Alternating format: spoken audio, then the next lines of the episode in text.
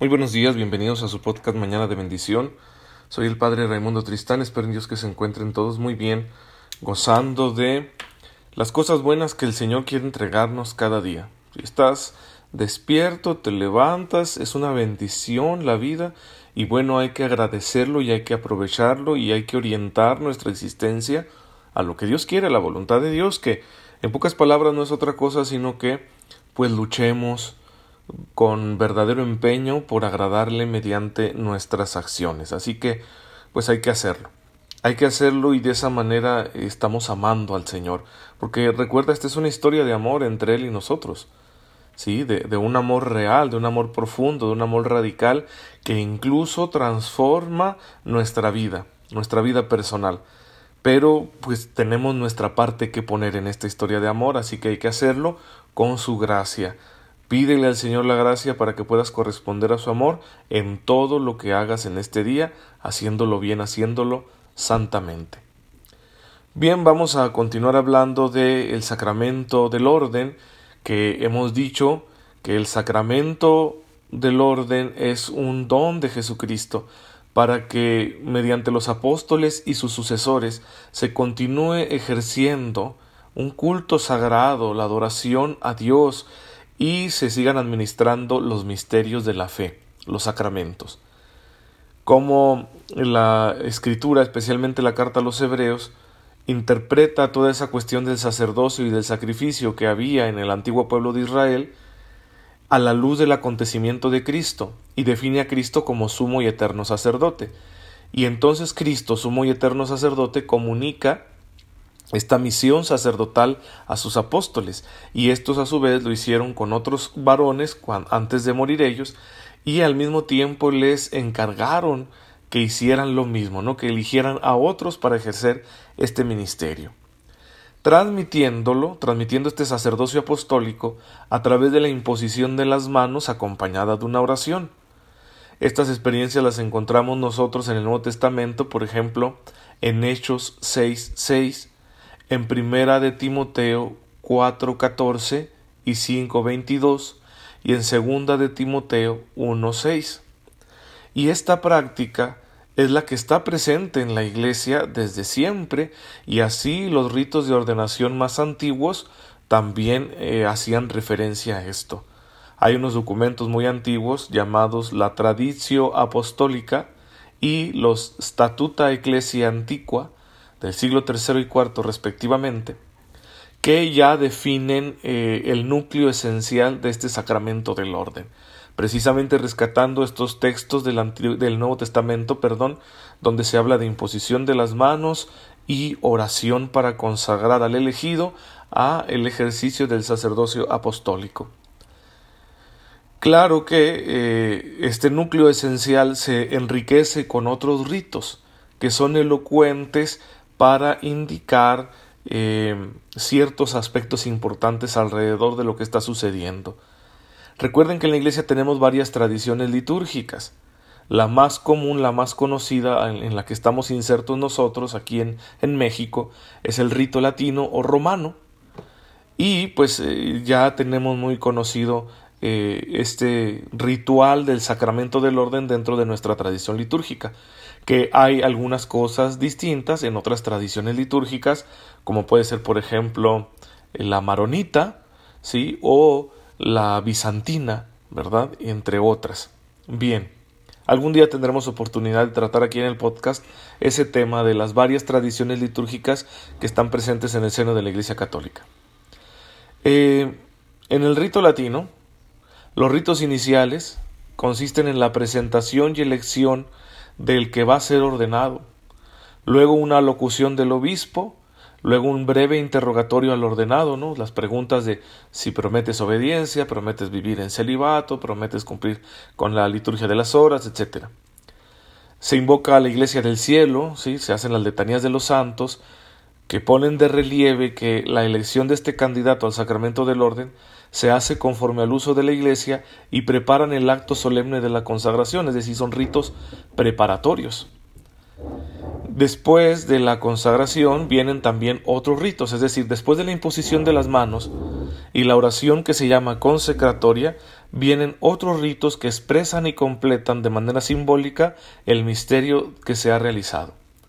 Por ejemplo, para el obispo y el presbítero viene la unción con el santo crisma, los presbíteros en las manos, los obispos en la cabeza, que es signo de una unción especial del Espíritu Santo que hace fecundo el ministerio de los que han sido ordenados.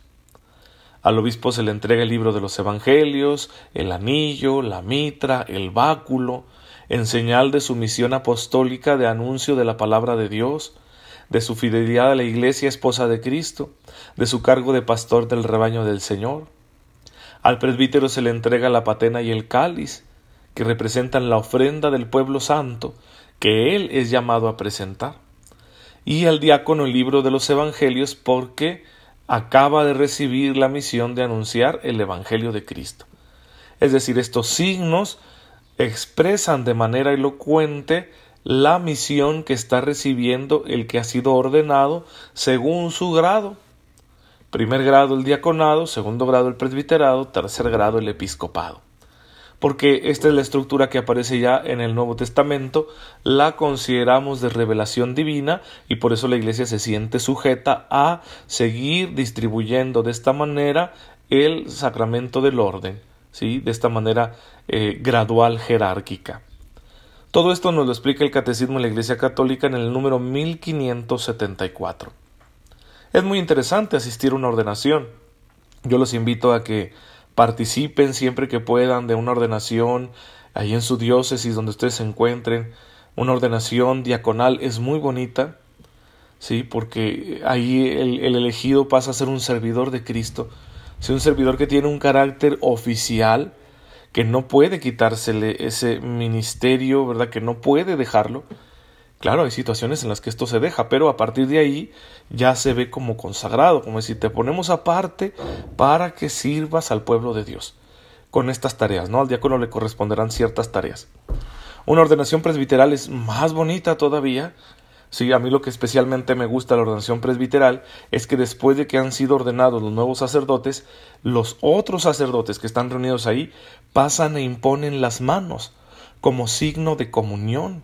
Y es muy padre decir, ahora pertenezco a esta familia, ahora soy parte del presbiterio de la iglesia, de un colegio de pastores que ayuda al obispo en su tarea, ¿sí? de un, un conjunto de de hombres consagrados que se deben dedicar en unidad a cuidar del rebaño que les ha sido confiado. Es muy bonito eso. Y no se diga una ordenación episcopal, donde tú entiendes realmente que ese hombre que está recibiendo el sacramento del orden en ese grado, ha sido constituido nuevo apóstol, ha sido añadido al colegio de los apóstoles, y por lo tanto debe estar muy cerca de Jesucristo nuestro Señor porque no habría otra manera de ejercer fielmente su ministerio si no fuera en comunión profunda con Jesucristo nuestro Señor. Ser un apóstol, un sucesor de los apóstoles, es una cosa impresionante, ¿no? Y tener toda la gracia, ¿sí? a tu disposición, no para ti mismo, sino para administrarla al pueblo de Dios que te ha sido confiado, a una iglesia particular, a una diócesis. Pues bien, mm, como pueden ver es una cosa muy rica que vale la pena profundizar y claro que no hay mejor manera de hacerlo que asistiendo a una ordenación. Bueno, eh, ah, vamos a dejar hasta ahí eh, este asunto, ya seguiremos hablando de otros aspectos del sacramento del orden en el audio de mañana, pero un sacerdote que eh, está recibiendo mi podcast y que lo distribuye con muchas personas, me ha hecho una sugerencia interesante. Ayer hablaba yo de ciertos aspectos en los que un sacerdote podría usar mal su autoridad, sí, y por lo tanto caer en eso que llamamos clericalismo, ¿no? Y tener la necesidad de ser hasta corregido por sus fieles.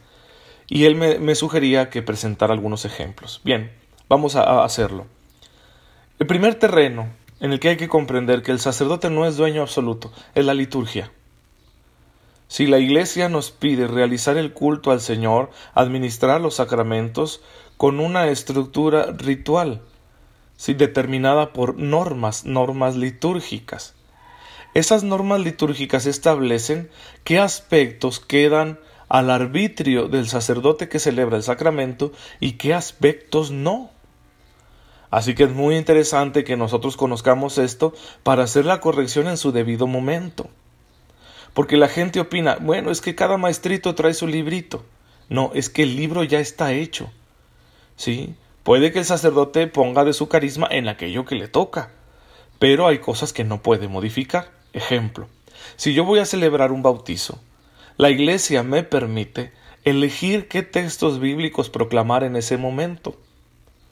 Eso queda al arbitrio del sacerdote que va a celebrar ese sacramento o del diácono. Lo que no puedo hacer yo es determinar la sustancia o las palabras con las cuales se va a bautizar al niño o al adulto. Yo no puedo decir vamos a bautizarlo con soda o con limonada o con whisky, ¿no? Que debe ser muy interesante eso. Pues no, no está eso en mis manos, eso está en manos de la iglesia y la iglesia ha determinado que se haga con agua porque así está en las escrituras.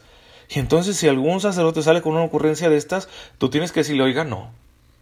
Muy su rollo si usted de verdad cree en esas cosas, pero no. A nosotros denos lo que la iglesia manda. ¿Sí? O que quisiera utilizar otras palabras, ¿verdad? Sí, en el nombre del Creador, en el nombre del Redentor y en el nombre del Santificador. Palabras que son teológicamente correctas, pero que la Iglesia nos manda que se bautice en el nombre del Padre, del Hijo y del Espíritu Santo. Entonces, si quisiera utilizar otras palabras, los fieles tendrían derecho a decirle, ¿sabe qué? Señor sacerdote, con todo respeto, no.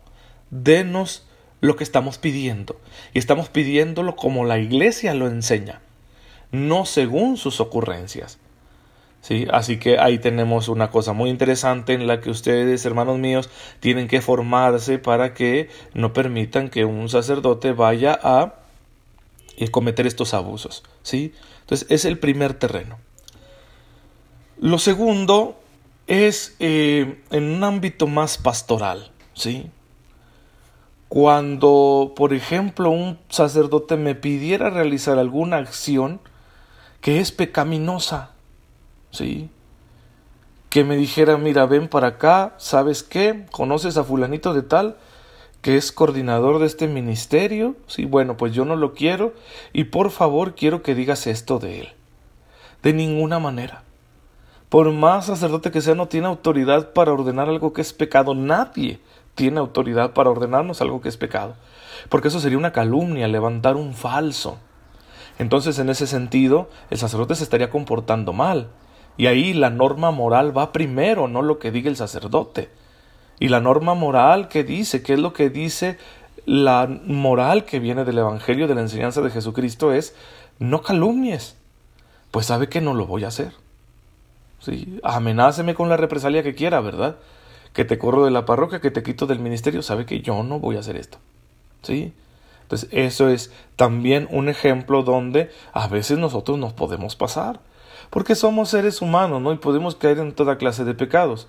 No es justificación del pecado, pero nos ayuda a comprender perfectamente este fenómeno de que los sacerdotes pecamos. Y bueno, que padre que los fieles puedan no dejarse y decir yo no voy a ser cómplice de ese pecado. Y voy a hablar de otro ejemplo, ¿sí? Un ejemplo eh, que desafortunadamente pasa. ¿Qué sucede cuando un sacerdote en la confesión me da algún argumento para justificar un pecado? ¿Sí? Por ejemplo, si yo voy a acusarme de ebriedad y que me dice eso no es pecado. ¿Cómo no? Claro que es pecado. Es distinto que el sacerdote me dijera, bueno, tú ya te hiciste un mal hábito, tienes el vicio, ¿sí? Tienes una adicción, y pues si ya no eres tan libre ni tan consciente de lo que haces, es probable que tu responsabilidad moral disminuya. Por lo tanto, ese pecado que tú has cometido podría no ser un pecado mortal. Eso es diferente a que yo simplemente te diga, mira, eso ni es pecado.